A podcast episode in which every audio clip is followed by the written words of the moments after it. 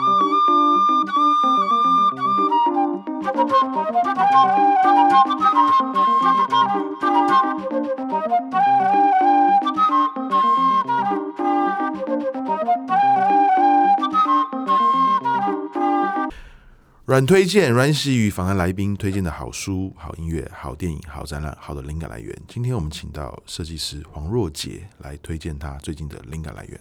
嗨，就是我其实一直以来的灵感来源啊，大概很多的案子啊，很多的想法啊，都是从梦境来的。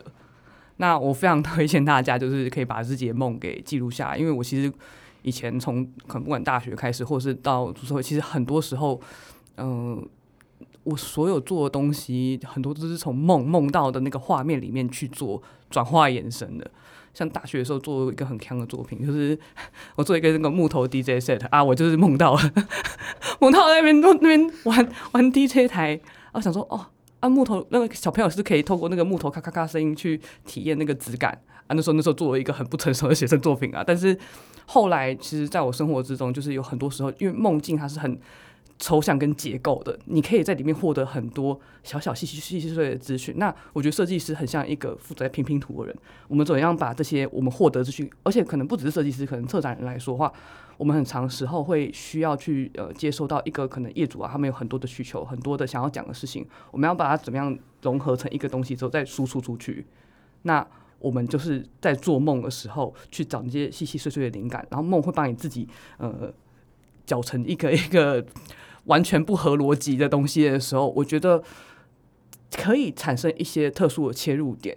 那我觉得这件事情对我现在影响，就是因为我们其实很常在做台湾文化的一些产出的时候，那个因为其实很多议题啊，已经做到快烂掉了。其实大家已经快要，也我不能说无感，一定看到都还是有感觉。但是我觉得现在就很少了一些切特殊的切入点跟深化的可能。那我觉得梦境或是一些抽象的。意识就是让自己在很放松的状况，或是有人也是推荐冥想，但是我是靠做梦派的啦。对，那从那边去获得我就是怎么样子去跳脱一般逻辑思考的一个很重要的一个。所以意思是睡不好咯？就哎，就有有有有人说一直做梦就睡不好，但我还蛮享受的。哦哦，对。我们有过一集是这个朋友都用梦境来做 Hermes 的橱窗设计。好梦幻哦！对，他有一天终于发现有一个方法疗程可以让他不要一直做梦。他每天都会做梦，他也是把梦记录下来。嗯、可是他后来开始不做梦以后，他舍不得。我也是这样子，对，就是睡得好的时候就是不会做梦，但是梦里面对对，很像在看剧啊，就好像一直都在看剧，就是，但是但是就是我我其实觉得蛮有帮助，因为有时候像我的梦啊，就是会把隔一天的工作全部梦完。